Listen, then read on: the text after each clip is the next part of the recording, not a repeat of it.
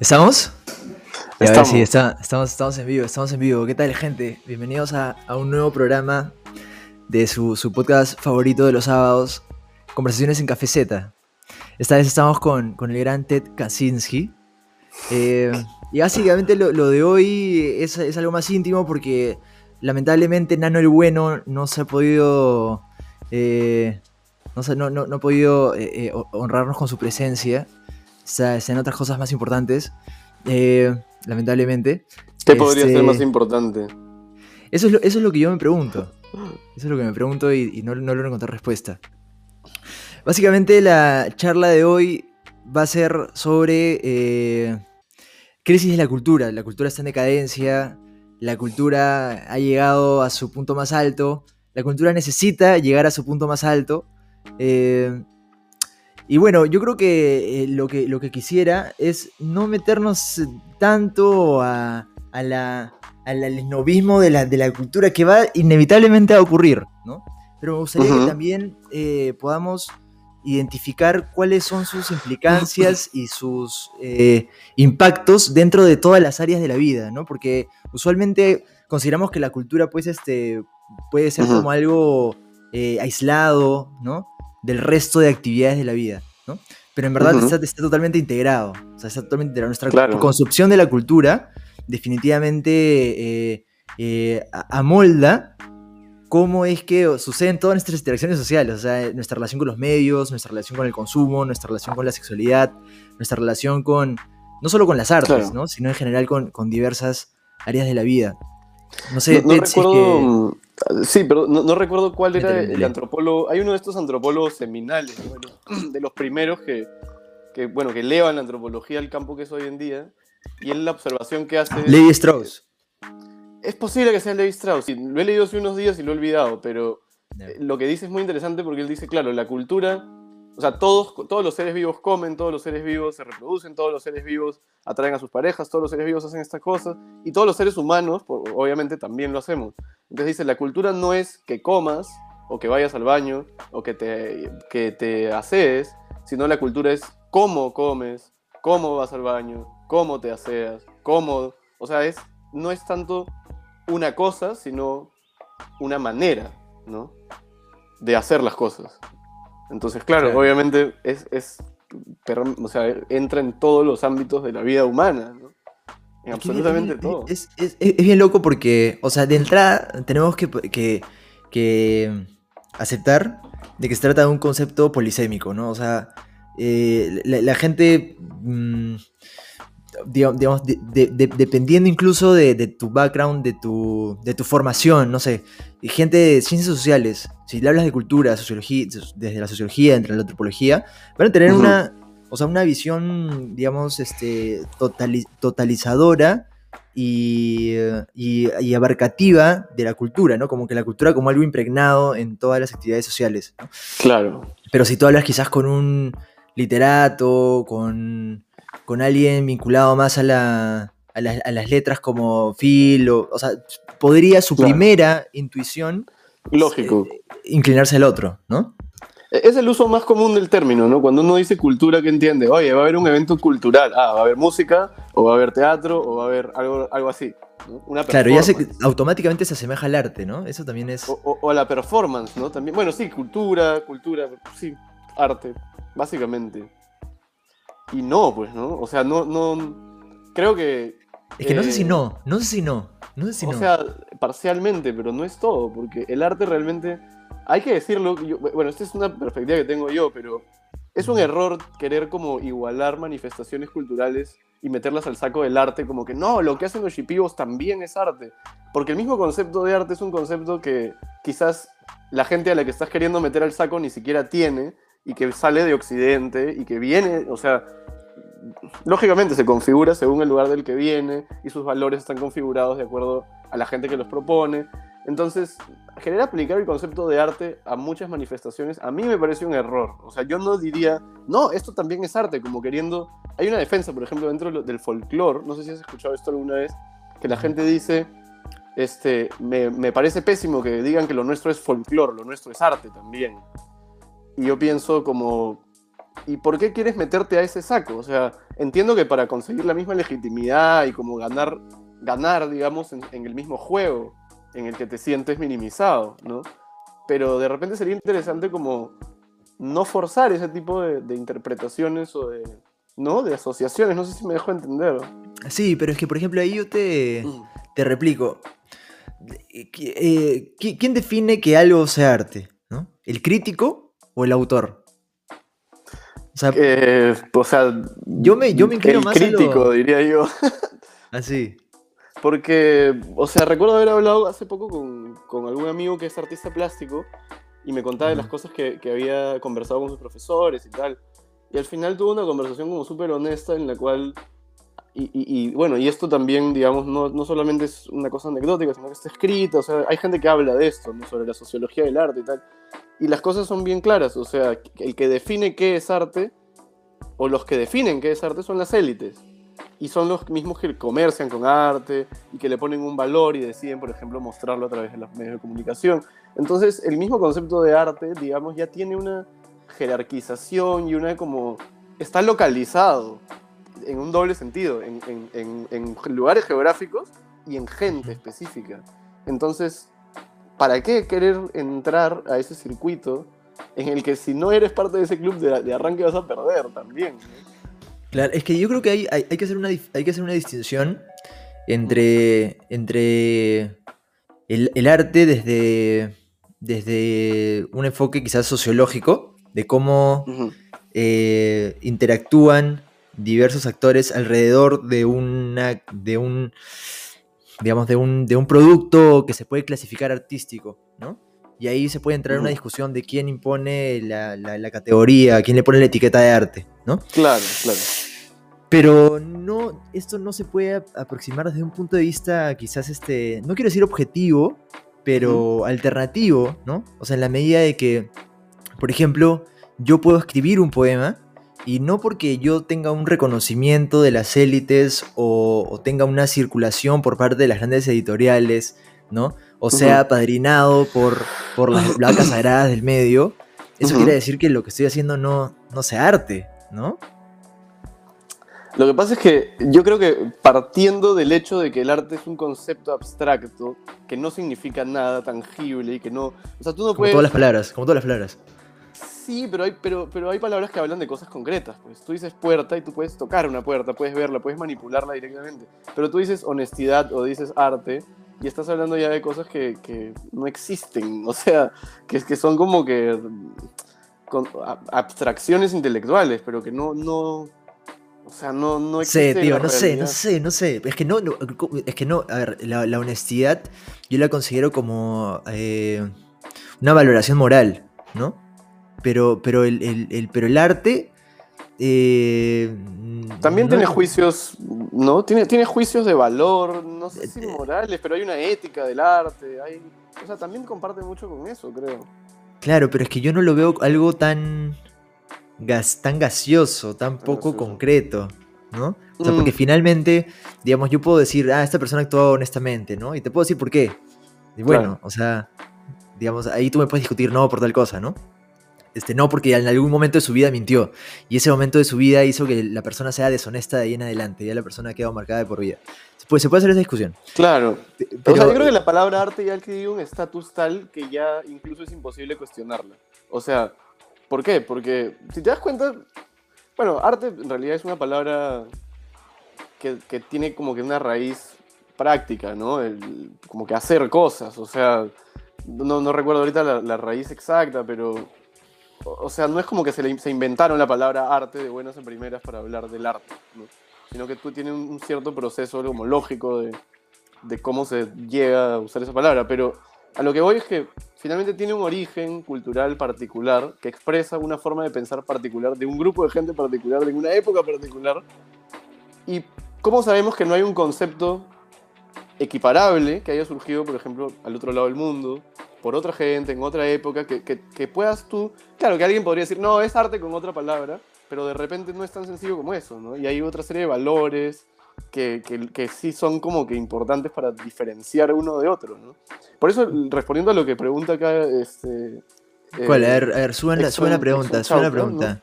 ¿Qué, le- qué le- qué le metió Exxon Chauca? El, el la doctor, el doctor Chauca que, está, que, nos, que nos sigue en Spotify. Dice, ¿por, por qué asumes que el folclore no sería arte? Claro, lo que yo le respondería sería, no es que yo asuma que sea o no sea arte, desde mi perspectiva puede serlo, bajo la lógica de lo, que, de lo último que dijo eh, Edilberto, de que claro, yo puedo definir si lo que yo hago es arte independientemente que la élite lo valide o no, efectivamente. Este, pero la pregunta que yo hago es, ¿por qué necesariamente primero ponemos al arte como, de entre todos los conceptos relacionados, es como que el rey, ¿no? Y el único, prácticamente. Entonces, una persona que viene de, un- de una cultura no occidental, a la cual a su arte se le llama folclore, yo creo que siente que tiene que llamar a su obra o a su producción arte por una cuestión de repente reivindicativa o de repente como sentir que está de, de reconocimiento y, y- y valor, ¿no? Que es- es válido y lo entiendo, pero a la vez pienso, pero realmente es- es- le hace un bien a esa expresión encajarse a la fuerza dentro de parámetros que le son ajenos por, por naturaleza, digamos, Ajá. en el sentido de, de- de por origen, ¿no? O sea, va- es, es, es lo único, es el único camino posible, digamos, decir, no, lo mío sí es arte, o, o, o, o sea, di- digo porque los folcloristas sienten que es como vergonzoso, creo, que lo suyo se considere folclore y no arte, y como que eso los minimiza. Y no lo comparto, ¿no? No, no, no creo que, que una palabra particular se aplique o no, le dé más valor inherente a lo que se hace, justamente.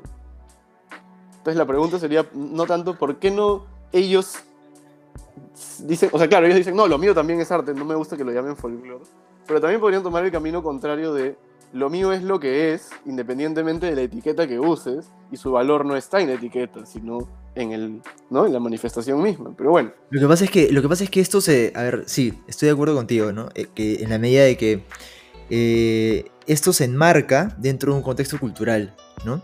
Y ya Mm. cuando se le da la etiqueta arte, los interlocutores ya, sam- ya sabemos de qué están hablando, ¿no?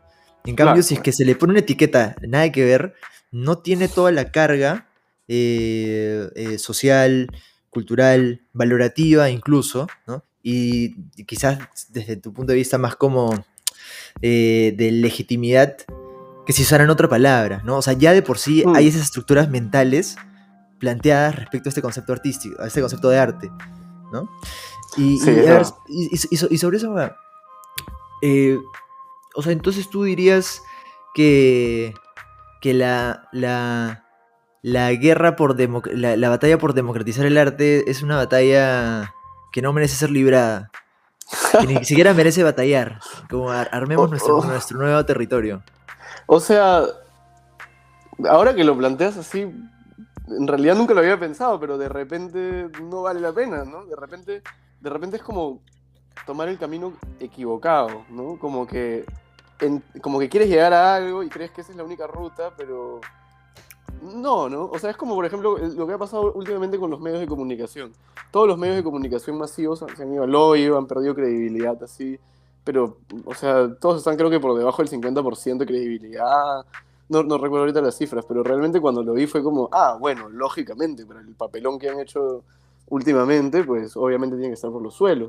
Y claro, y a la par, un poco antes de esto, que mm, empezó empezaron a surgir programas alternativos de gente que, hace, que son periodistas, que hacen periodismo independiente y que no necesitan el soporte de, de una gran empresa para poder lograrlo. No necesitan, ¿no? quizás obviamente no tienen la misma llegada, pero, pero han logrado construir sus circuitos alternativos sin necesidad de asociarse. Y en este caso no es una palabra, pero es una, ¿no? un conglomerado de corporaciones. En este país es una familia, además. Eh, pero... No, Lo que pasa es que, ponte. Sí, mira, es que, es que con eso hay como que también. Tengo, tengo, tengo mis reparos, ¿ya? Porque, a ver, eh, Ujú. yo comparto contigo eh, el que los, los medios de comunicación desde hace mucho tiempo, ¿no? Pero de manera mucho más aguda en esta, en esta campaña electoral, se ha, se ha notado claramente cómo es que se ha desfigurado por completo cuál es su sentido social, ¿no? ¿Cuál es el sentido real del periodismo? Que es informar, que es criticar, que es este, incluso opinar, ¿no? Tener una línea editorial es parte de... Pero, pero ha habido una, una desfiguración, ¿no? De, de estos, de estos valores que deberían mover a esa profesión. eh, para servir básicamente como una amplificación una postura ideológica o política que, que es acorde con lo, con lo que piensan los, los propietarios del canal, ¿no? O sea, la línea editorial. La línea editorial ya es como que ha ocupado toda la sección informativa de los medios. Claro. Ahora, estos canales alternativos de YouTube, no sé, pues ponte este Mora o, o Josefina Taos, eh, no sé, hay, hay varios, ¿no? Incluso Ujú. Okram, qué sé yo. Claro. Eh, eh, no veo que reemplacen la parte, digamos, la, la- el, el core del periodismo que es informar. O sea, yo creo que estos, estos programas son más de, de opinión, ¿no? Una opinión distinta. Y sí, que es una opinión que se forma a partir de hechos específicos que han ocurrido durante la semana, ¿no?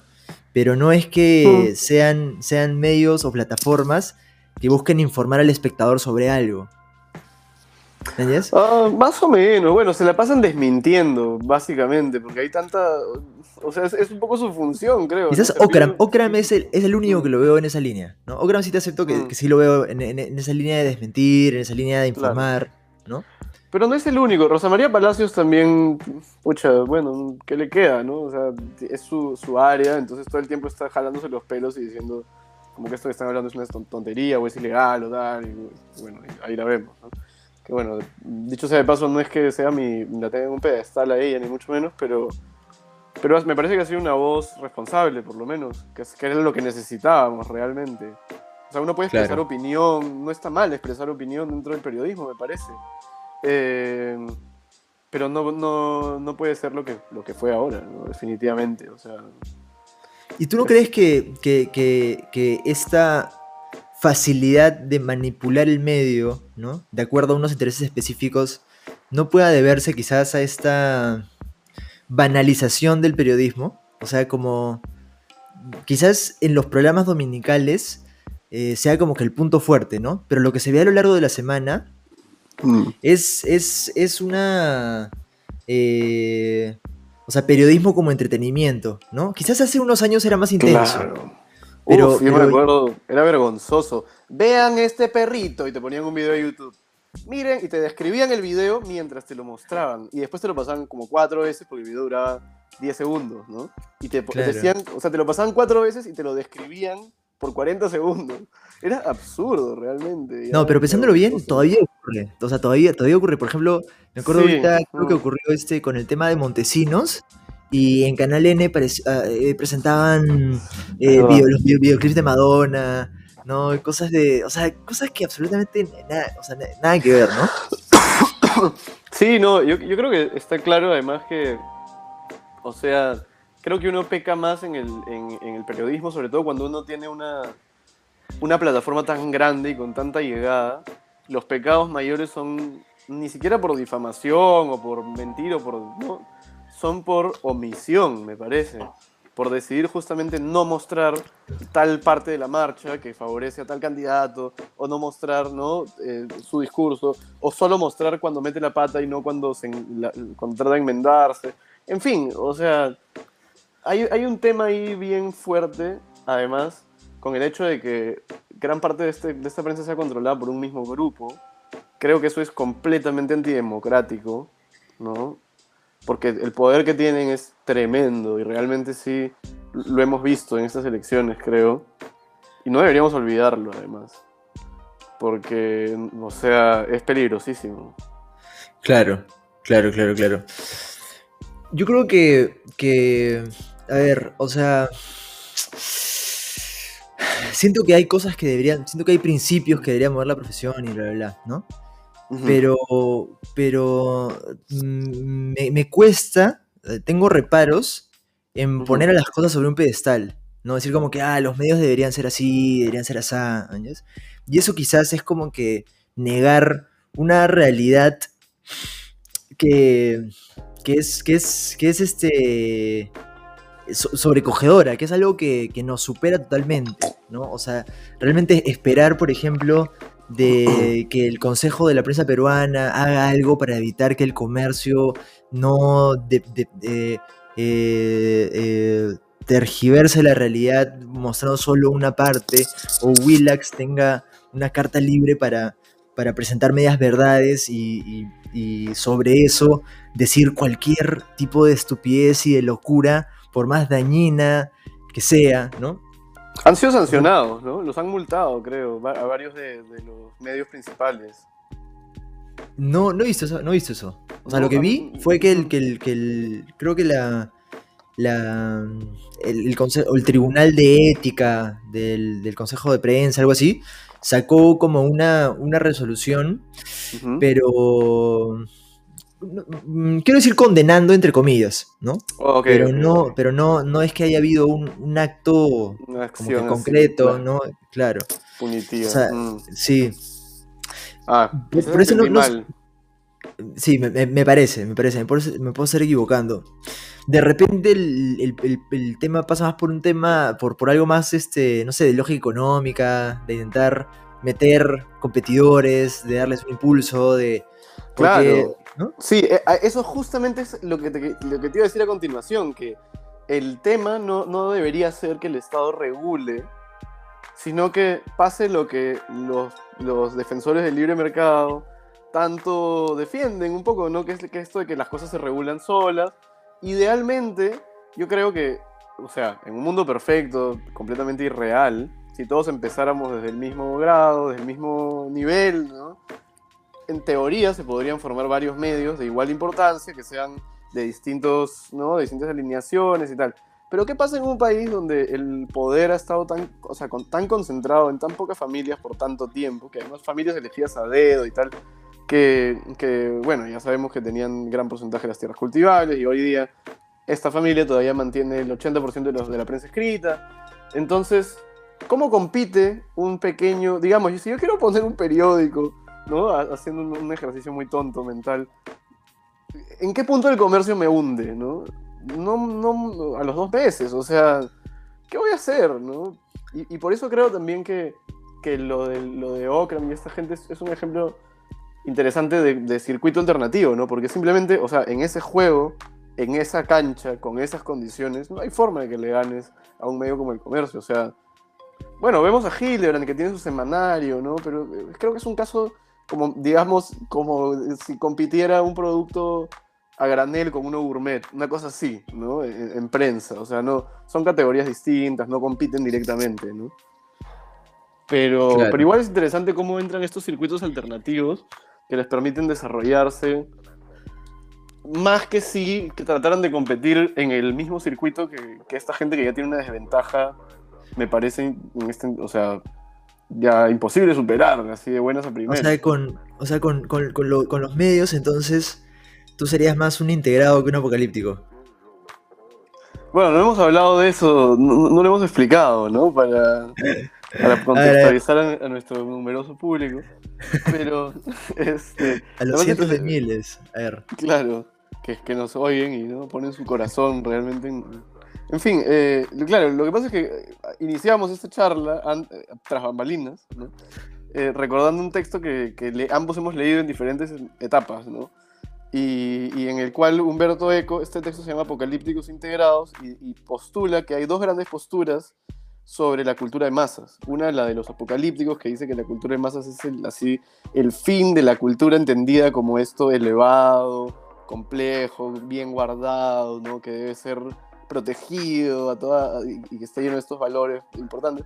Y, y claro, los apocalípticos dicen, uy, no, llegó la tele, se fregó todo, eh, la cultura se va a ir al diablo, ahora cualquier payaso puede hacer cualquier cosa y, cualquier gente, o sea, todo el mundo lo va a consumir y su gusto va a ir en declive y van a empezar a producir más basura y vamos a llegar cada vez a una cultura más pobre, Y la perspectiva contraria era la de los integrados, que dicen, no, esto significa la democratización de la cultura y esto va a traer que justamente existan circuitos alternativos, por ejemplo, de diferentes expresiones y que la gente pueda desarrollarse por fuera de la cultura hegemónica y pueda generar culturas que quién sabe después se volverán hegemónicas con el tiempo. Entonces es más democrático, es positivo a largo plazo, porque digamos fomenta también la competencia, ¿no? En algún sentido. Entonces una postura cultural compite con otra y al final el que gana, al igual que en la competencia económica se supone, es el consumidor, ¿no?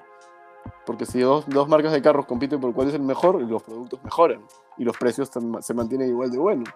Y debería pasar lo mismo con la cultura según ellos, ¿no? Como que haya mayores ofertas y la gente, digamos, pueda desarrollar culturas alternativas que, que puedan llegar a ser igual de complejas que la cultura hegemónica europea, que, que más bien es representante obvia de, de, los apocalípticos, ¿no? Porque es la cultura que hay que preservar a todo costo. Pero, pero, pero realmente ocurre, ocurre lo segundo. Porque, a ver, o sea, fuera de todas las, todas las cosas que, que bombardean el cerebro en este segundo, este, yo creo que, que evidentemente la, democratización de la cultura, de... Pero a ver, digamos, la, cultura como, como, no sé, pues como por ejemplo ya, yendo lo más, al terreno más seguro, ¿no? De la literatura, del arte, de, de, la, no sé, incluso puede ser la filosofía, ¿no? Etcétera. Este, o sea, sin duda su democratización tiene una, un, eh, un impacto positivo innegable, ¿no? O sea, eso es innegable. Ahora, mi duda es si es que esta suerte de masificación, ¿no? Esta divulgación eh, descontrolada mm, no pueda ocasionar un desmedro en la calidad de, ese producto artístico o de ese producto cultural, ¿no?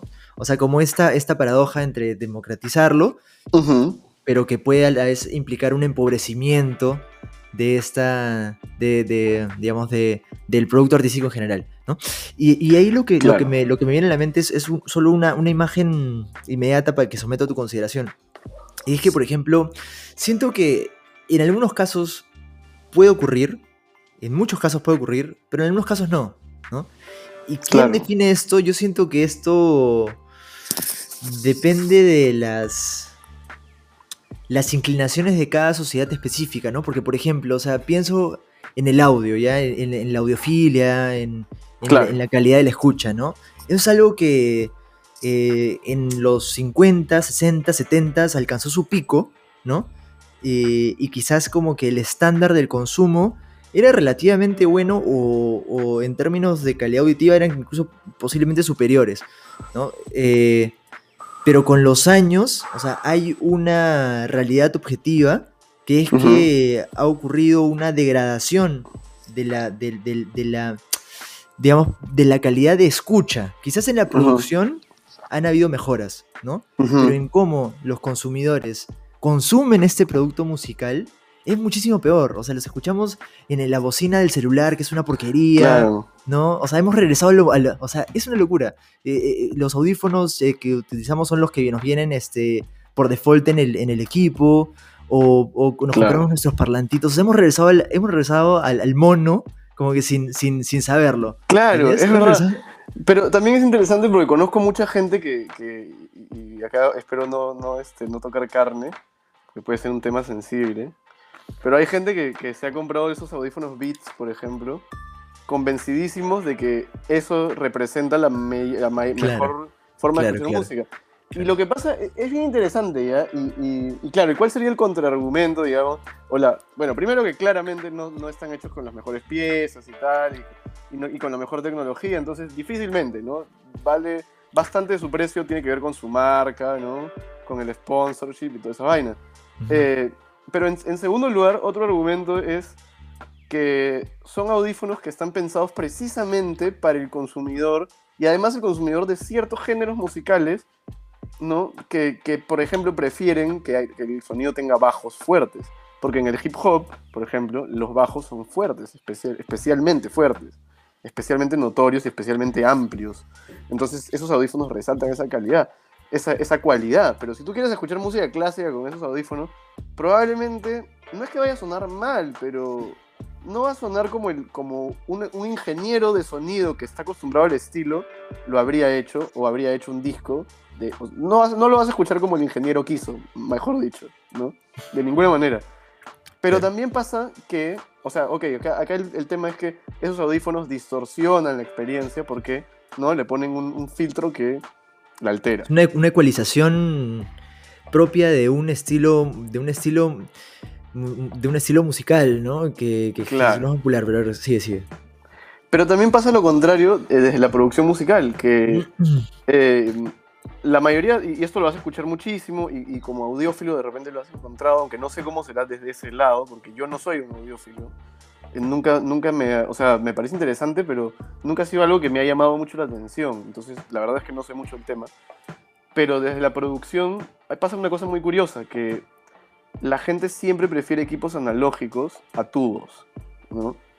Y si tú comparas un equipo analógico con un micrófono que yo puedo tener ahorita que es más moderno, de, trans- de- ¿no? de digital, digamos, ¿no? de placa y tal, este, pasan cosas curiosas. No tiene nada que ver con la calidad, porque la calidad del, del sonido depende ma- del material y de varias cosas y de la construcción. Pero digamos, dos micrófonos iguales, uno moderno y uno antiguo, el moderno suena más como realmente es la realidad.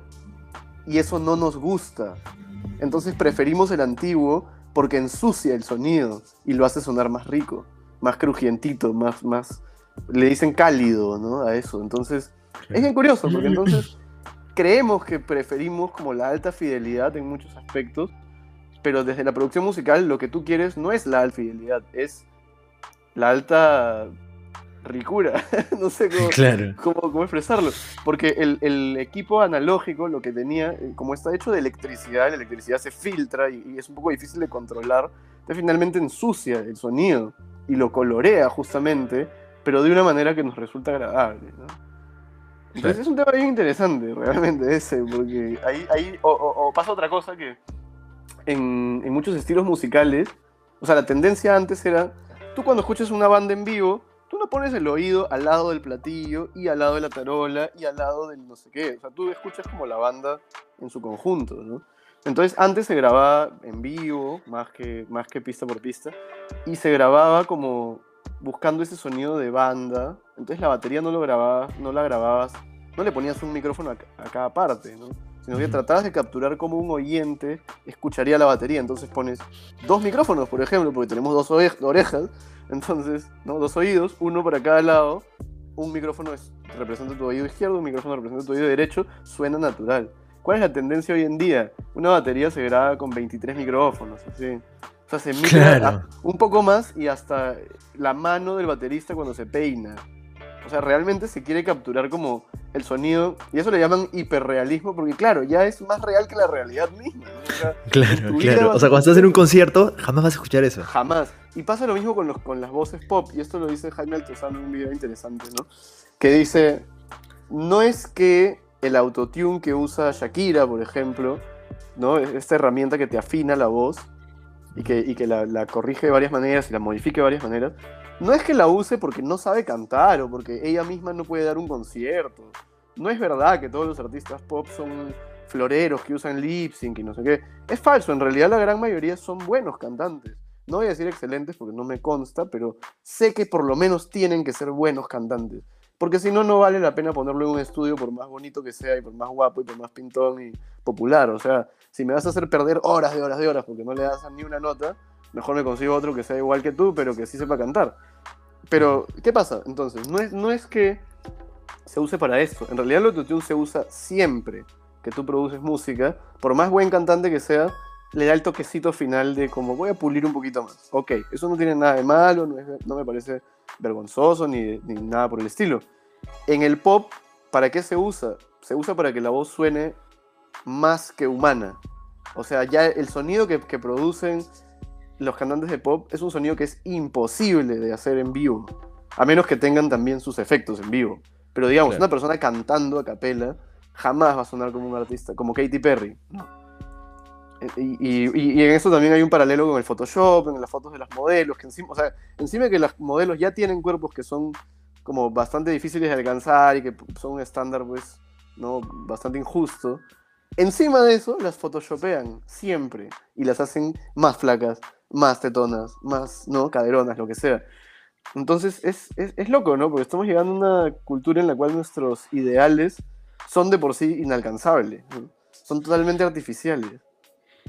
Pero son, pero son, o sea, yo siento que son inalcanzables, sí.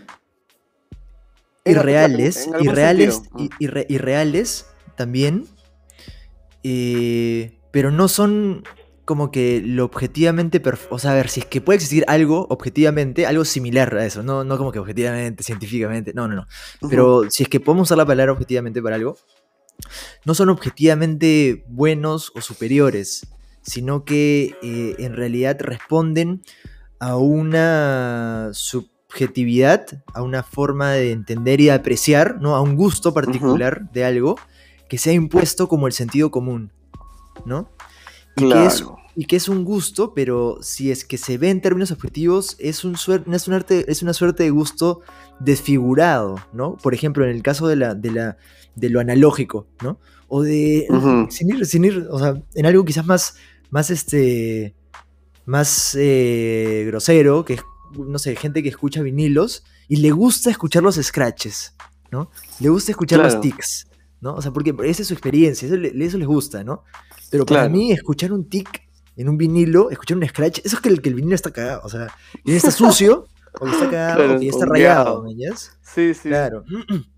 Y, y, ponte, eso, eso también, o sea, digamos, no es solo como que, ah, la experiencia específica del, del, del oyente, sino que esto le da forma a toda la industria musical y auditiva, ¿no? Porque, por ejemplo, pensamos en, No sé, ya, ponte lo, que ocurrió en los 90, ¿no? De la guerra de loudness, ¿no? O sea, de, cómo es que, este, por ejemplo, escucha, eh, la gente escuchaba en las radios música y... Exactamente, no sé si se atribuye usualmente el origen a esto, pero siento que, que hay muchas otras cosas, ¿no? Pero cómo poner una música y después para diferenciarse eh, la siguiente, un productor específico le subía, le subía el, volumen al resto, ¿no? Y eso hace que, el competidor le sube el volumen y le sube el volumen y le sube el volumen, pero este era el desmedro del el, entiendo que es rango dinámico. rango dinámico, ¿no? Los rangos dinámicos. Y hacía que se pierdan un montón de, de sensibilidades, de matices específicos, porque le subía el volumen a todo, ¿no? Y ya no había esas diferencias sonoras entre un sonido muy fuerte y un sonido muy bajito. Eso es muy cierto y es, y es loco porque en, hay ciertos estilos musicales donde esto tiene más sentido que en otros. En el pop, por ejemplo, o en el rock fuerte, o en cualquier género que, que tenga mucha energía y tal, eh, el volumen se va a mantener en un rango dinámico, o sea, la dinámica es justamente el volumen, entonces el rango dinámico es la, amplitud de, entre el volumen más bajo de tu canción y el volumen más alto. Entonces la tendencia ha sido que el techo se ha ido a lo más alto posible y el piso ha ido subiendo con el tiempo. Claro. Entonces cada vez todo es más fuerte y todo, y todo está como el mismo volumen. ¿Y, qué pasa? Como te digo, que hay, hay, géneros musicales donde esto puede funcionar mejor y hay otros donde eso destruye completamente, no destruye completamente, pero digamos, anula gran parte de la intención expresiva del compositor o del director musical. Por ejemplo, en la música clásica particularmente. O sea, tú escuchas... Hay gente que dice, para empezar, música clásica escuchar por radio es un crimen. Y tienen un punto, porque la radio de por sí hace esto automáticamente. O sea, todo esto que hemos hablado de que el volumen se sube, la radio por default lo hace para que toda su programación se mantenga dentro de un rango dinámico estable y el, y el oyente no tenga que subir ni bajar el volumen. Entonces, este, ya de por sí la radio destruye el rango dinámico de, la música que estás, que estás poniendo. Y más, más la tendencia que ha habido a que eh, cada vez el rango dinámico se vaya achicando, lo que efectivamente está logrando es empobrecer, y aquí es súper apocalíptico, ¿no? Empobrecer la producción musical, porque el, volumen es una herramienta expresiva. Si tú vas de una parte muy fuerte a una parte muy bajita, vas a generar un efecto que va a dejar a la gente como, wow, qué fuerte, ¿no? ¿Qué me está queriendo decir con esto? O no sé, ¿no? Pero, o sea, significa algo, genera un efecto. Eh, es agradable, tiene, ¿no? Puede, puede transmitir cosas que un volumen más estable no te va a transmitir jamás, ¿no? Es como si voluntariamente dijéramos un día como que, ¿sabes qué? De ahora en adelante no vamos a usar ninguna letra del, del abecedario que vaya como de la F a la, a la, a la Z. Solo vamos a hablar con ¿no? A a E. ¿No? Claro. O solo voy a comer chaufa todos los días. Porque, o sea. O sea, está como que perdiendo la. Como que perdiendo la, la, la riqueza. La riqueza del, del, de la experiencia, ¿no? O sea, las posibilidades. Se están cerrando las, se están cerrando las posibilidades. Pero ese, esa cerrazón, o sea, de nuevo, no quedó ahí, ¿no? Sino que eso generó de que el mismo eh, diseño de los equipos responda a este gusto, este gusto deformado de la gente, ¿no? Ya, ya la gente no necesita un equipo que le muestre toda esa riqueza auditiva, todo ese campo auditivo, todo el rango dinámico completo, sino que están más satisfechos con un equipo barato que tenga unos buenos bajos, ¿no? Que tenga unos buenos bajos para que se escuche el volumen, ¿no? y eso, o sea, y de, tener equipos medianamente decentes en los 70s, principios de los 80s, finales de los 80s y los 90s, y el 2000, ¿no? O sea, con nuestros microcomponentes y ahora con nuestros parlantitos y, este gusto de, ah, le he metido un equipo de calidad buenazo a mi carro. Y vas a su carro y tiene como que una bocina gigante donde es puro como que... claro. Y se mueve así. claro, claro, Claro, claro. Ah, es una locura. Me gustaría abordar la pregunta que, plantea... A ver, ¿qué, qué, qué dice nuestro amigo... Federico. A ver, léela por favor, Alejandro. Cómo no. Pero en todo caso, se debería buscar aquel equipo que busque reflejar de la mejor forma la pieza que el músico decidió crear, eliminando cualquier distorsión. Y eso sería súper chévere realmente, ¿no?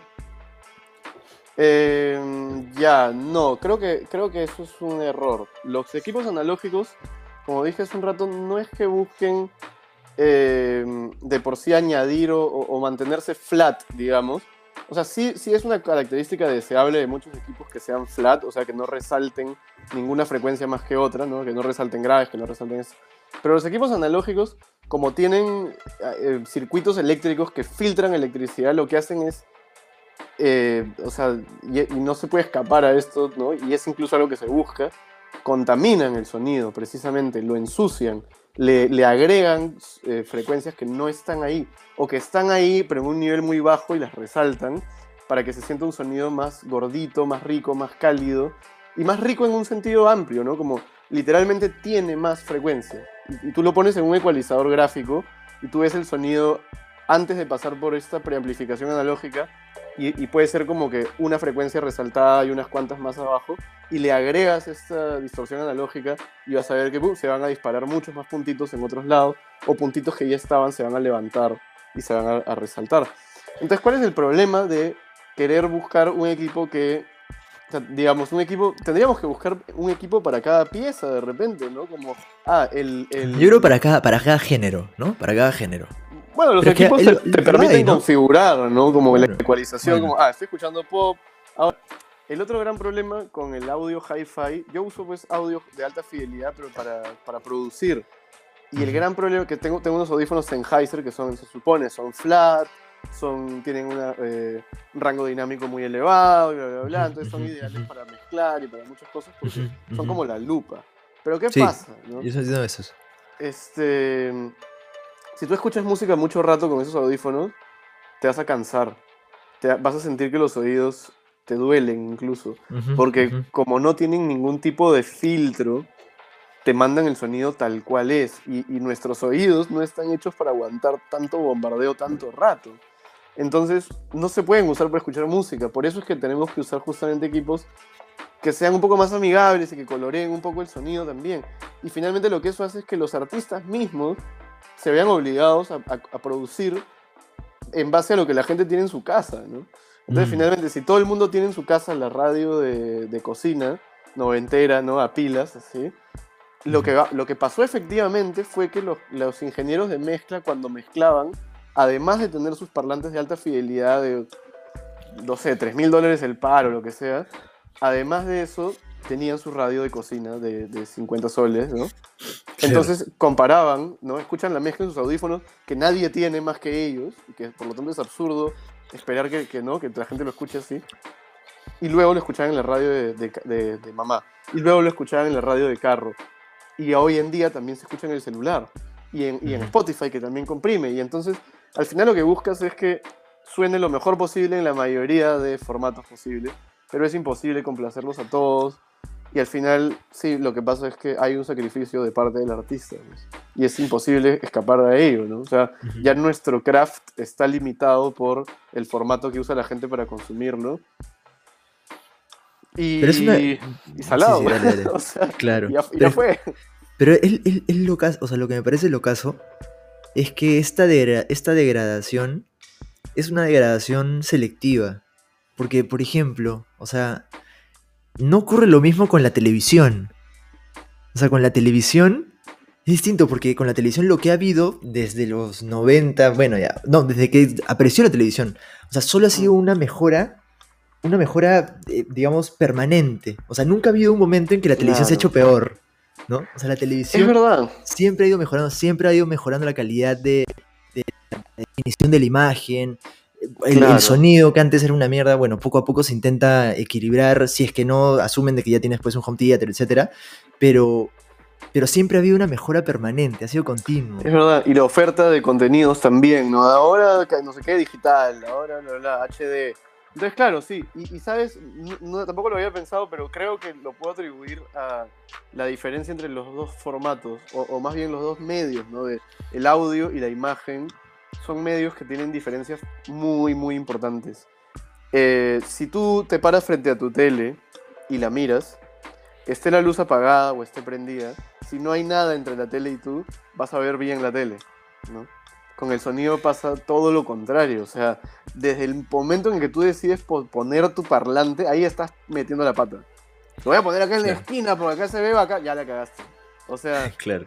ahí ya la cagaste, porque la pones en la esquina y los bajos retumban y luego escuchas cualquier cosa menos lo que el artista quería que escuches, porque le están sumando bajos el mismo cuarto donde estás escuchando música, ¿no? O ponte, si no tienes Claro. muebles va a haber eco, si hay muchos muebles el sonido se va a absorber y se va a volver un poco opaco, entonces todo eso afecta el consumo de música y por eso creo que, que también la industria ha dicho como que, ¿sabes qué? La gente debe escuchar música en una papa, o sea, ya fue, hay que hacer lo que podamos y hay que meterle harto volumen para que lo puedan escuchar bien en su papa. Ya está, ¿no? Y, y- y un poco que así han ido las cosas. Y justamente lo de los audiófilos y tal es como nuevamente como el- lo gourmet, ¿no? Es como que un Claro. ambiente que no compite para nada con este otro y que muy poca gente consume y, y se mantiene con esa poca gente que, que paga el extra, ¿no? Y que sostiene todo el negocio, básicamente. Sí, sí. Mira, y yo no sabía esto, ¿ya? Pero aparentemente hay una forma correcta de ver televisión. Ah, sí. sí, alucina. O sea, yo, no, yo no sabía esto, pero No, me retracto todo lo como- que he dicho. Hay como, hay como, hay como. No, pero es que no, no hay tantas variables. Básicamente es la distancia en la que estás del televisor. O sea, si es que tu tele Ah, tipo tiene, no sé, 50 pulgadas, deberías verlo a 2 metros. Si tiene 70 pulgadas, debería estar a 3 metros. Y eso pasa también por el. porque el tamaño aumenta la luz. ¿mañas? Y eso Ah. hace que. Y además el tamaño también, si es que estás muy cerca, la imagen puede parecer un poco distorsionada. ¿no? Pues estás, estás- estás muy cerca. Mm, Claro. pero. Pero no será porque en general, o sea, de repente haciendo un, un Dixit a, a, Sartori, ¿no? Y la cultura del Homo Videns, ¿no? ¿Cómo es, cómo es la, la imagen, la que ha sido la reina de, de nuestro tiempo? O sea, porque es bien loco, porque se le atribuye mucho, o sea, sobre la imagen hay mucho, ¿no? Sobre la, sobre la Sí, música, y- ¿no? Y- No, y, y es más, o sea, incluso para que el negocio de la música se haya adaptado a estos tiempos, ha tenido que volverse audiovisual, pero ya en un nivel que es absurdo, o sea, para mí, ¿no? No quiero Claro. ofender, pero cuando yo voy a un concierto... Ofende, tío, ofende, ofende, ofende. Yo cuando voy a un concierto, yo voy a escuchar música, y escuchar música es una huevada que para mí se hace así, mira. Y escuchas, ¿no? O sea, Claro. ¿no? Pero de pronto vas a un concierto de... de O sea, todo el mundo está como que si te vas a un concierto y, y, y, y, como que te ven, ¿ves? Ves como que todo el mundo como que, como que saltando, y bullying, gritando, ¿no? Claro. y hay como que un brother como, como que sí, como que sí, ¿ves? Ya, estoy exagerando, ya, cuando voy a un concierto, no. Cuando escucho música en general, cuando, cuando pongo un disco, lo que sea. No, pero das concentrarte, ¿no? Para, para poder Claro, apreciar bien lo que es estás mí- escuchando. hay- hay- escuchar música es como leer, tú no puedes leer de fondo, ¿no? O sea. ¿qué pasa? Que, que, que sí se puede escuchar música de fondo, efectivamente, y mucha gente lo hace, y no tiene nada de malo. Pero creo que eso ya no es escuchar música, en un sentido estricto del término, ¿no? Para mí escuchar requiere concentración, requiere act- participación activa, ¿no? Al igual que la lectura, o sea, tú no puedes leer pasivamente. Tú tienes que leer e imaginar e interpretar y, hacer un montón de cosas, ¿no? Por eso la lectura es tan rica para, para, el cerebro también. Y, y, claro, y con la música, hoy en día tú vas a un concierto y un poco más y hay ninjas saltando a tu alrededor y explosiones. y parece una película de Avengers, pues. Y, tiene que ver con esa misma cultura, precisamente, ¿no? De lo, de lo espectacular, mientras más grande, más luces, más fuegos artificiales.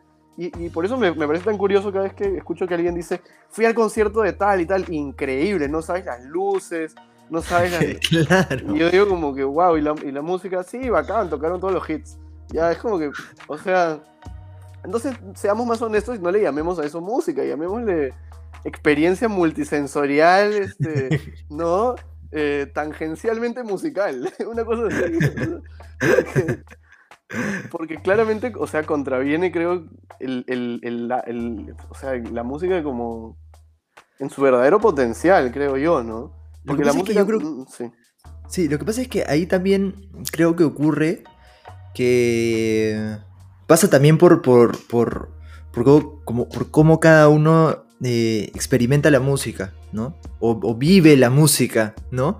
Como si, o sea, sí, tu, experiencia quizás es, un poco más analítica, quizás, ¿no? Pero y obviamente tengo una deformación profesional que, claro, que ya no me, no me, hace un jugador justo, digamos, en esta comparación. No, pero es un, pero es un disfrute, es un disfrute, es, es también una forma de disfrute, ¿no?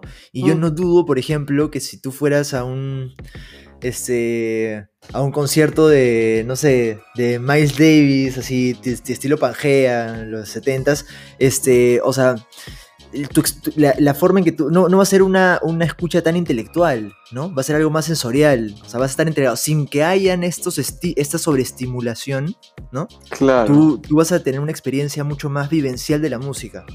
Y yo creo que eso es lo que prima en la mayoría de, en la mayoría de oyentes, ¿no? Hoy, hoy en día, no sé, es mi impresión. O sea, es como más la música, no como, como, como algo que se escucha, sino algo como, que se experimenta, que se vive, algo que se, sí, que, que, pasa más por, por, por, una experiencia subjetiva de, y no tanto por algo más intelectualizado. Mm.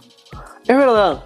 Creo, creo que, o sea, es que el tema de la música es sumamente complejo, ¿no? Y, y, ahora me has hecho acordar a otro tema que quizás no, o sea, bueno, tiene que ver un poco, pero que es justamente el poder que tiene la música para transmitir ya no solo sentimientos, porque además cuando la gente dice la música transmite sentimientos, cuando tú escuchas esto de fondo, ¿qué sentimiento te transmite? ¿Feliz, triste, enojado? ¿no? O sea, no, no puedes expresarlo en una palabra tan sencilla. O sea, sí, alguna impresión te da, algún sentimiento te genera, pero es un poco inefable, ¿no? No lo puedes explicar ni poner en palabras tan fácilmente, ¿no? Y, y, además, pero lo que sí es indudable es que algo te hace sentir. Yo, diría que eso es como una, una extrañeza adrenalínica. Esto. claro. Claro. Como que te has levantado en el mundo este, cyberpunk. No, y tienes, ansiedad, una cosa así. Tienes que hacer algo, claro. Dije como que. O estás haciendo tus trámites en el mundo cyberpunk. Haciendo tu cola. Esa es la música que suena en el, en el, en el WON del mundo cyberpunk, en los ascensores. Claro, increíble, increíble, lago con todo. Este, pero, pero lo veo mucho, o sea, esto, esto del efecto que tiene la música, ya no solo para transmitir sentimientos, sino hasta para... Es como una especie de refuerzo de, de transmisión de valores, en algún sentido, también siento. O sea, eh, lo veo mucho en el, en el cine, en, en, el cine de Marvel y ese tipo de películas particularmente, que la verdad yo no veo, pero de vez en cuando veo alguna cosa y siempre hay como... Es muy cliché su tratamiento musical. Momento épico, música con tales instrumentos, no sé qué, trompeta.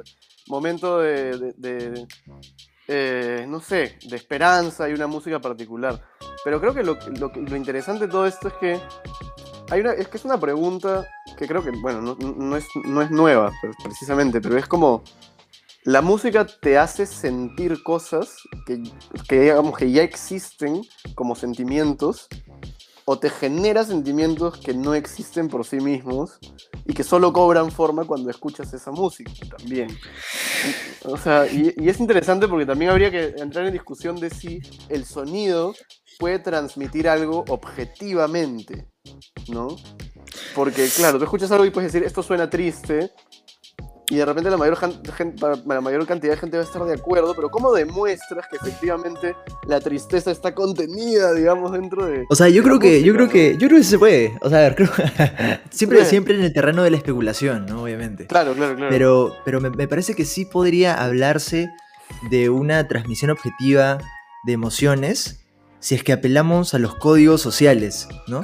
Y cómo cierto tipo de, de de, de leitmotivs o de, o de, o de, escalas o qué sé yo, han sido utilizadas reiteradamente en los productos culturales que han formado, que han formado a una sociedad específica, ¿no? Y ya dentro de, dentro de ese grupo humano cerrado, bueno, o sea, lo más cerrado que se pueda, ¿no? Dentro de una sociedad abierta, qué sé yo, multicultural, etcétera, este, hay ciertos códigos compartidos, ¿no? Sí, y, básicamente el autor, el autor también trabaja sobre esos, o sea, el, autor puede inventar códigos, ¿no? Puede ser este, un, no sé, magma, creando todo un nuevo lenguaje, ¿no? Para hacer como que, sí, pero, pero siempre eh, se, parten de referencias que ya existen en la cultura, ¿no? O sea, no, o sea, eso, también es, es me parece que no, no, no, nos podemos desligar de esos códigos culturales. Sí, y ese es un lenguaje común. Eso es un efecto importante, ¿no? A ver, hay un, buen comentario, un buen comentario. Sí, sí, sí, sí. De Carolina, a ver. Carolina. También se borra. A ver, ¿puedes meterle creo Alejandro? que la música también es una cosa de momento, dice. Claro, y eso, eso va de la mano de lo que decía aquí el compañero Edilberto, de que efectivamente la gente cuando va a un concierto o a cualquier otra experiencia musical lo que quiere es sentir, ¿no? Y eso es estar muchas veces en el aquí y ahora. Y, o sea, ¿no? Estar como aquí y ahora, sentir, percibir y tratar de quizás de poner la mente en blanco o de ver a dónde nos lleva esta, esta, este estímulo, ¿no? A, a, qué rincones de nuestra mente, qué sé yo, pero parte, claro, por, por sentir precisamente. Y una escucha analítica puede ser contraria justamente a esto, ¿no? Eh, de hecho, claro, para mí es difícil hablar de esto porque yo soy músico, y hace bastante tiempo que, que, tengo una perspectiva y una deformación profesional al momento de escuchar música. O sea, yo escucho y no puedo no analizar. Es una maldición hasta cierto punto. Es una bendición, por otro lado, porque cuando vuelvo a música que no escucho hace mucho tiempo, con las nuevas herramientas que tengo para analizar, le encuentro cosas nuevas y lo disfruto más también, muchas veces. Pero en muchas otras es como que no puedo no analizar. ¿no? Y, y, me quedo con el, con el comentario que hacía eh, no me acuerdo tampoco el nombre de este compositor, pero hizo como un manual de consejos para compositores jóvenes, ¿no? Uno de ellos era, consíguete un maestro y cree en él el tiempo que te sea útil, ¿no? Pero cree en él en serio, ¿no? Como que no, no florece en tu educación, etcétera, que me parece buenísimo. Pero otro es, es el de, nunca compongas y analices al mismo tiempo. Ahora, claro, componer y escuchar en teoría no son lo mismo, pero en realidad el, el, músico y el compositor lo primero que tiene que hacer es escuchar. Lo primero, lo segundo, lo tercero y lo cuarto. A veces escuchar lo que suena en tu cabeza, a veces escuchar lo que suena a tu alrededor, a veces dos cosas juntas. Pero lo que estás haciendo es escuchar, en principio, ¿no? Y es lo más importante. Entonces, claro, el, compositor dice, no compongas y analices a la vez, porque componer tiene que ser un evento de escucha. Y cuando tú escuchas, no escuchas teoría, no escuchas reglas, escuchas sonido. Y el sonido no respeta nada. El sonido aparece y te toma y, se manifiesta en tu mente y tú escuchas una cosa. ¿no? Puede ser que lo estés buscando, puede ser que te venga en la combi, pero viene. Y, ese proceso tiene que no, estar teñido de una, un lente analítico, justamente. A eso le llaman el vómito. ¿no? Tienes que vomitar lo primero que se te viene y es una metáfora asquerosa, pero sumamente funcional. Porque mire lo que, a lo que llega. ¿eh? Primero vomitas y después rebuscas en tu vómito las partes sólidas. Y con eso construyes algo, ¿no? Pero, pero me parece una, una, cosa interesante, ¿no? Que, que, sí, definitivamente es una cosa del momento. Debe serlo. No creo que haya que perder ese placer de escuchar música por escuchar música sin intelectualizarlo, sin volverlo algo snob, justamente tampoco, porque de eso no se trata, ¿no? Es que, es, que, es que se pierde, se pierde de vista, ¿no? Yo creo que lo, que, lo has dicho bien, Ted, en, el sentido de que. en el sentido de que. de que el compositor tiene que escribir sabiendo de que eso va a ser algo que, alguien lo va a escuchar, ¿no? O sea, obviamente siempre uno, uno apunta un público. Y sí, pueden haber eh, eh, autores que quizás apunten a un público más como que intelectualizado o de repente ni siquiera apunten a ningún público y que solo quieran como que crear la gran obra, no dentro de toda su complejidad eh, arácnida, qué sé yo, ¿no? Pero, pero yo creo que si se piensa en términos de, masa, eh, la música se, vive más, como lo ha planteado Carolina, que creo que es como una, una suerte de afirmación del momento presente, es una afirmación de la vida, ¿no? Estoy aquí ahora sintiendo y experimentando el momento, ¿no? O sea, fuera de toda la, la, parte, de, la parte de, reflexionar sobre el hecho y la parte de, procesarlo intelectualmente y de poder entender todos sus alcances, ¿no? Es algo más como que sensorial, pero, pero me parece como ni siquiera, ni siquiera es como que eh, pasa por un filtro intelectual, es algo que, es inmediato, ¿no? Es algo que simplemente ocurre y que quizás hmm. si es que uno eh, eh, quiere como que digitarlo de una manera mucho más este, parametrada, esquematizada, en lugar de apelar al vómito, o sea, hay como una suerte de interrupción en esa... en en ese camino de, generar la vivencia en el oyente.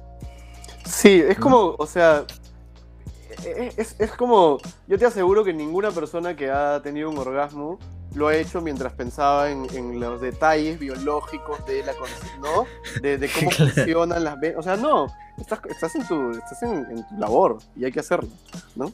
Este, y, no hay tiempo para pensar, y si piensas, te sacas del estado mental correcto. Y pasa lo mismo aquí, o sea, y, de hecho, hay a mí me gusta, creo que hay un paralelo interesante entre la, música y el sexo. Y, el tema de la sublimación, ahí la, doctora M, bueno, sabe más de ese tema, pero, pero lo que entendí del, concepto de sublimación era que uno podía, digamos, convertir la energía sexual en otra cosa, ¿no? A través del arte, por ejemplo, o del deporte, o de, interacción social, o de cualquier otra cosa, o de una conversación como esta. Eh, claro. Pero, pero claro, entonces hacerlo a través de la música, creo yo, carga la música también de un componente en algún sentido sexual que, no ha escapado además a, a, los mismos compositores, porque muchos de ellos, los, compositores alemanes de música clásica particularmente, eh, a veces... Y Pedro Suárez Vértiz. Y Pedro Suárez Vértiz. a veces igualaban o, buscaban con su música el éxtasis, pero no éxtasis sexual, sino el éxtasis divino. O sea, querían que escuchando su música llegaras a sentir a Dios, una cosa así. Pero el percibir a Dios tenía que ser como un orgasmo. Eh, Entonces, es, interesante definitivamente el, como el componente sexual, ¿no? Lo que pasa es que, por ejemplo, ¿tú, tú crees, o sea, a ver, yo creo que, que, que evidentemente si es que partimos de un... Eh, claro. Si o sea, si partimos de un... De un de un, de un psicoanálisis freudiano reduccionista de toda la, vivencia humana de la sexualidad. Sí, sí, estamos cagados de origen. Pero yo creo que, que, es una visión incompleta, ¿no? O sea, en general, sí, hay, hay una pulsión sexual, pero en general hay diferentes, hay una diversidad de, pulsiones en la vida, ¿no? O sea, de cosas que nos motivan. O sea, el, espectro emocional. Sí, la, la vida sexual es una, experiencia que definitivamente es importante, pero la experiencia de la muerte, a ver, sí, justamente Freud también todo lo redirecciona a la experiencia sexual, ¿no? O sea, porque todo se puede hacer, sí. o sea, el lenguaje y, el, y te permite. Te mentiría si te digo que soy freudiano, porque para eso tendría que haber leído mucho más a Freud de lo que yo he leído para empezar. ¿no? Leo cosas muy introductorias y básicas, me parece muy interesante. Eh, sé que, bueno, ya no se sostiene tanto como antes, ¿no? que hay cosas que han sido desmentidas o cuestionadas o mejoradas, y eso está bien. pero es que lo de la sublim pero fuera de eso, lo de la sublimación, sí me parece totalmente cierto. Lo que yo quería era. Yo lo he sentido. Sacarlo más de la sexualidad. Lo he sentido en experiencias musicales, o sea, no así, o sea, no, me he venido tocando, pero quiero decir, eh, eh, una vez estaba con un amigo que, no era músico, pero que estaba empezando como a entrar a la música, y fuimos a la jato de otro amigo que sí era músico, pero este amigo músico se desapareció y nos dejó a mí y a, este otro amigo que no era músico juntos. en su casa con un montón de instrumentos. Ajá. Entonces dijimos, oh, ya, pues hay que llamear, hay que tocar, el, ¿no? Acá hay un tamborcito, que la flautita, que no sé qué. Y un poco que eso sacó de la ecuación el componente...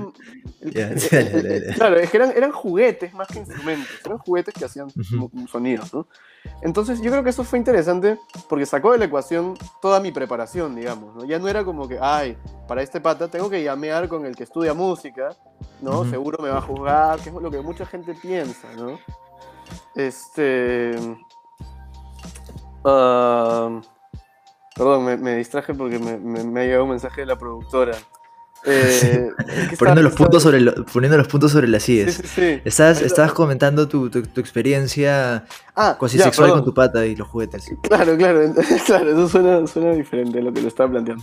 La cosa es que eh, saqué de la ecuación pues eso, entonces mi pata me imagino se habrá sentido más en confianza de simplemente entrar al juego y llamear y, y estuvimos así tocando un buen rato y yo pienso hasta el día de hoy, eso fue hace como 4 o 5 años, que ese ha sido uno de los mejores jams que yo he tenido en mi vida. Porque fue sumamente honesto, fue sumamente comunicativo. Lo que yo hacía era recibido y respondido inmediatamente. Y yo igual. Entonces realmente era, pucha, era lo más democrático que hay en la vida. O sea, un jam es la democracia en acción, o debería serlo, porque mucha gente no lo entiende así. Pero debería ser la democracia máxima, porque es no significa que, no, no es como igualdad de resultados, ¿no? Que, que- que- podría confundirse un poco. O sea, no, no es que todos vamos a ser iguales en la música todo el tiempo. No es verdad, todos vamos a cumplir un rol, pero en función de el bien mayor, que es la música, el sonido, lo que está percibiendo el público o nosotros mismos, ¿no? Entonces, eso quiere decir que uno asume roles a sabiendas de que, ah, ok, no voy a ser protagonista, pero mi labor es tan importante como la del protagonista, porque si yo desaparezco, el protagonista se cae, o, o- o no resalto tanto lo que está haciendo él, o, o- tal cosa. Pero bueno, esa experiencia terminó después de llamear y tal, y nos miramos y fue como... Y fumamos un puchito. ¿no? claro, claro. El puchito así. post-sexo. Te juro, te juro, fue, fue como, wow, ¿qué fue? ¿Tú, tú sentiste lo mismo que yo, incluso creo que, que él me preguntó, ¿no? Y yo le dije como que, creo que sí, ¿no? Creo, creo que te amo. Ay. Claro. Eh, pero no, fue de verdad, y, y después me he sentido varias veces, antes y después también, llameando, ¿no? Que, que en un punto, al igual que durante un orgasmo, que abandonas momentáneamente toda percepción del mundo, ¿no? Y te conviertes en ese orgasmo, he sentido yo tocando que abandonaba com- completamente el mundo exterior y a mí mismo y me convertía en un canal para lo que escuchaba en mi cabeza y nada más, ¿no?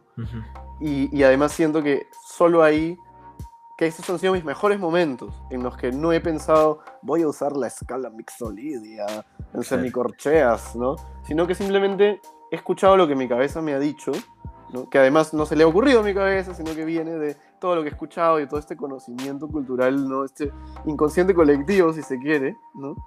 Este... Y bueno, me he convertido en este canal para esto y, y ha funcionado, ¿no? Y la gente lo ha percibido así y todos estaban probablemente en el mismo estado, ¿no? Y, y sí, y uno se, nota, uno se da cuenta cuando estas cosas funcionan, ¿no? ¿Y has, y has- has- y has sublimado otras emociones a través de la música? Me gustaría leer lo que, lo que ha comentado la, la productora M. A ver, a ver, a ver. La sublimación es de los mecanismos defensivos más saludables. Transforman la pulsión, no solo sexual, a un acto creativo aceptable para la sociedad. Interesante. Y, y Eso mí creo me que- recuerda. Sí, dale, dale. dale. Respondiendo, a tu pregunta, ¿no? Si he sublimado alguna vez un sentimiento que no sea sexual. Lo que pasa es que cuando te hablo de la sublimación sexual también en la música, no es que sea algo que se haga conscientemente, ¿no? Sino que siento que de repente, como que pasa por los mismos caminos. Entonces se siente parecido, ¿no? Pero no es que yo voluntariamente diga, "Ah, como no he podido tener sexo esta claro, semana. sea ¿no? rechazo, tío. Vamos a meternos un jam, pero. Claro, Durísimo. claro, claro, no, no, no, no es tanto así, ¿no? Sino que es, es algo que ocurre, creo, independientemente de que yo lo quiera o no. Y, y más bien, cuando he sublima- sublimado otras emociones, ahí sí ha sido, creo, más voluntariamente, ¿no? Cuando he estado deprimido y he dicho, voy a escribir un poema, ¿no? O alguna cosa así, creo que sí ha habido quizás en algunos casos una intención más, más clara, o, o más, este, ¿no? Em, ¿Cómo se dice? Consciente, ¿no? De sublimar a través de esos sentimientos, ¿no? Eh, no sé, creo, me parece un concepto súper amplio, ¿no? Lo que pasa es que, por ejemplo, mm. es que, es que ahí, ahí me, me he acordado de, de también otro tema, otro tema freudiano, que, mm. que en, en, el malestar de la cultura, Freud decía que, que habían muchos, digamos, otros tipos de, de, pulsiones, como pulsión de muerte, por ejemplo, que nos lleva a ser agresivos, que nos lleva a ser violentos. Claro. Y que es precisamente a través de la cultura, ¿no? Que, nos ponemos un arnés, digamos. Que, se pone, claro, como una suerte de parámetro para poder eh, comportarnos dentro de manera aceptable, ¿no? Y, y, mucha gente, por ejemplo, ahí pensándonos en Zizek, dice que el cine es un espacio de sublimación en la medida de que eh, permite desfogar todas las posibilidades de la cabeza enferma de la sociedad, ¿no? De asesinatos, de matanzas, de violencia, de, angustia, de la corrupción del espíritu humano, o sea, todas estas, todas estas cosas que tenemos dentro, ¿no? Porque es parte de nuestra humanidad, innegablemente, eh, tienen que ser exteriorizadas de alguna manera, ¿no? Y el arte es, podría considerarse una forma no dañina de hacer, ¿no? De hacer, de, sublimar todas estas emociones. Ahora, también lo que es cierto es que también te, escribes una, escribes una web súper depresiva y le toca a alguien súper depresivo y fácil eso termina siendo como que el empujoncito final. Tú dices, sí, puede ser, ¿no? Ahora, ¿sabes? Hay un estudio interesante que dice que cuando la gente escucha música triste y se siente triste, se siente más feliz. o sea, cuando, cuando, estás triste y escuchas música triste, te sientes mejor. ¿no? No, no, no necesariamente te impulsa el suicidio, sino todo lo contrario. ¿no? Eh, bueno, lo, lo, que pasa es que ponte ahí, no, no, lo recomendaría, pero lo hace, la gente lo hace. Y yo creo que es, es algo más empírico, ¿no? Es algo más empírico en el mm. sentido de que la gente está triste, escucha cosas tristes, llora un rato y después mejora. O sea, de repente como que mm. ese estudio pasa, pasa, pasa por ahí. Yo lo interpretaría más bien de, otra manera, porque leí otro estudio también que decía que, o sea, que una, una cosa más general, decía, la gente se siente feliz cuando escucha música que le gusta. Ya, pues, si te gusta la música triste, estás triste y escuchas música triste, obviamente te vas a sentir feliz. Claro, claro. Porque estás haciendo algo que disfrutas. Es que eso es, sí, eso, eh, yo creo que yo también creo que pasa por ahí, ¿no? Porque pasa por, por no sé, o sea, la, gente que ve películas de terror, no es porque... No es porque... Tener miedo, claro. o sea, eh, digamos... Bueno, está así, ¿no? Es que a eso voy, o sea, el miedo le genera endorfinas. Claro, claro. O sea, es, como que el rush del miedo. Y yo, yo lo he experimentado directamente, o sea, a mí me gusta, me gusta el cine de terror y me, me gusta el miedo, y lo disfruto. O sea, me, da una suerte de placer. O sea, hay un placer masoquista ahí, como en el de comer picante también, un poco, ¿no? Es como que, claro. en verdad, o sea, el picante te está haciendo daño, te está irritando, pero qué rico. Claro. Y ahí conversa nuestra productora, dice, y es una forma de contener tu emoción en un momento más regulado y parametrado. Claro. Sí, pero ponte, a mí lo que me pasa es que eh, también cuando veo mucho cine de terror, o sea, lo disfruto, lo disfruto, mm. pero hay un punto en que ya mm, me perturba.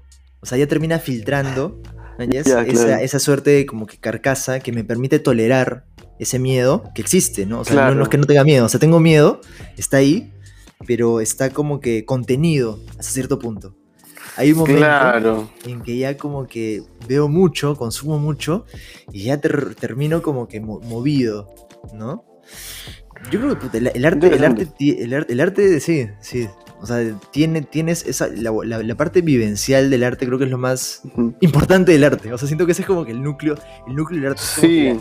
La, experiencia humana. O sea, el arte no sé si lo veo tanto como que la parte intelectualizada la mm. veo como para poder procesar el medio, ¿no? Procesar el medio, descifrar el código. Y, para aprender el craft, ¿no? claro justamente la, profesión, digamos, pero al oyente o al, espectador promedio no le sirve mucho, ¿no? Cuando uno, por ejemplo, va al cine, eh, cuando uno, por ejemplo, va al cine, eh, no recuerdo qué iba a decir, me distraigo leyendo los, comentarios. Pero bueno, entonces respondamos el comentario. Carol- Carolina. Jodor- sí. Dale, ¿Lo dale. tú? Oh. Léelo tú, Alejandro tú. Jodorowsky sí supo hacer sentir, sí supo mejor hacer sentir las mejores y las peores sentimientos de las personas. Y creo que, claro, eh, o sea, justamente en sus películas hay un rango amplio de emociones, ¿no? Y de personajes y de situaciones que pueden ir desde la ternura extrema, así, hasta la violencia sin sentido y De brutal. un fotograma al otro, así. Claro, completamente así. Que, que justamente me parece bacán porque muestra también como el rango de las, de, de- de- las emociones humanas y de, lo que es capaz de hacer el ser humano en un sentido o en otro, ¿no? Y, y creo que esa era su intención, ¿no? Porque su arte me parece bastante de shock, ¿no? Especialmente para la época en la que se originó, ¿no? Ujú. que era una época sumamente, bueno, mucho más conservadora que ahora y, y, y donde claramente a Jodorowsky lo veían como un elemento contracultural, ¿no? Está esta historia famosa, pues, de que Jodorowsky iba a dirigir Duna, la película que finalmente dirigió... eh, caramba, se me- eh, ah, ¿cómo se llama? Que El de Blue Velvet. Sí, sí, sí, sí, que dirigió este David Lynch. David Lynch, claro. Dicen que Jodorowsky la iba a dirigir, o sea, el proyecto no salió de él, sino que había una productora que quería llevar esta obra, la quería producir, Ajá. y consideraron que él era el mejor director para esta vaina y dice que todos los directores de Hollywood, todos los, los productores, tal, los que iban a poner la plata, bueno, dijeron, ah, con Jodorowsky no, ni la mano. ¿Por qué? Porque ese es un subversivo que, no, que seguramente va a poner a sus maricones y a sus no sé qué. y- No, un poco debe haber sido el pensamiento de la época, me imagino, considerando lo racista y clasista y homofóbico que era el pensamiento en ese entonces. No, pero es que fue una locura. Ahora. ¿Tú has visto? ¿Has, has- Mm. has chequeado, has chequeado el documental sobre por qué no se hizo sobre, sobre el proyecto Dune? Sí, claro, pero ahí mencionan Sí. eso, que, que- que- que justamente nadie quería tener a Jodorowsky de, de director porque era como que era un apestado, ¿no? Porque Claro, cómo claro, se atreve a, a mostrar este, lo que mostraba en sus películas, ¿no? Bueno, pero comenzó el sí. proyecto. Solo que fue descomunal, o sea. O sea, Claro. el, buen, el buen logró, Ah, logró, sí. logró, logró, o sea, logró tener a. a, A Dalí. tener iba a tener, claro, a Dalí, A Pink pero solo Floyd, unos creo, a Magma, a, a Claro. los Rolling Stones, a los Rolling Stones. ah, los Rolling Stones. claro, claro, no, iba a Dalí- ser una locura, tío. Dalí cobraba por segundo. Claro, claro.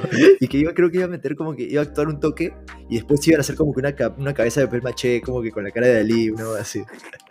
Claro, para, para ahorrar. Claro. Qué bueno, Puta. qué pendejo, Dalí. ¿Qué pasó? Ay, bueno, Claro. tío, ha sido una charla excelente, con, con puntos altos y puntos bajos como, como la experiencia humana. Así que cumplió su cometido. Eh, últimas palabras, última reflexión. Reflexión, vaya, escuchen un disco con los ojos cerrados de principio a fin para hacer el experimento y vean si les da algo nuevo. Y si les da algo nuevo, pues no me lo agradezcan a mí, sino al Café Z. Café está todos. Así Claro, es. claro. Bueno, gente, este, este ha sido un nuevo, un nuevo, un nuevo capítulo de eh, Talks o Conversaciones en Café Z, que es el nombre original, pero parece que Café Z Talks pega más. Este, suscríbanse, por favor, suscríbanse, los necesitamos. Eh, ya saben, todos los sábados que quieran tomarse unas chelitas, ¿qué vamos a hacer? Bueno, con eso cerramos. Chao. Genial. Adiós. Gracias por invitarme. Chao, chao. Dale, gracias por venir.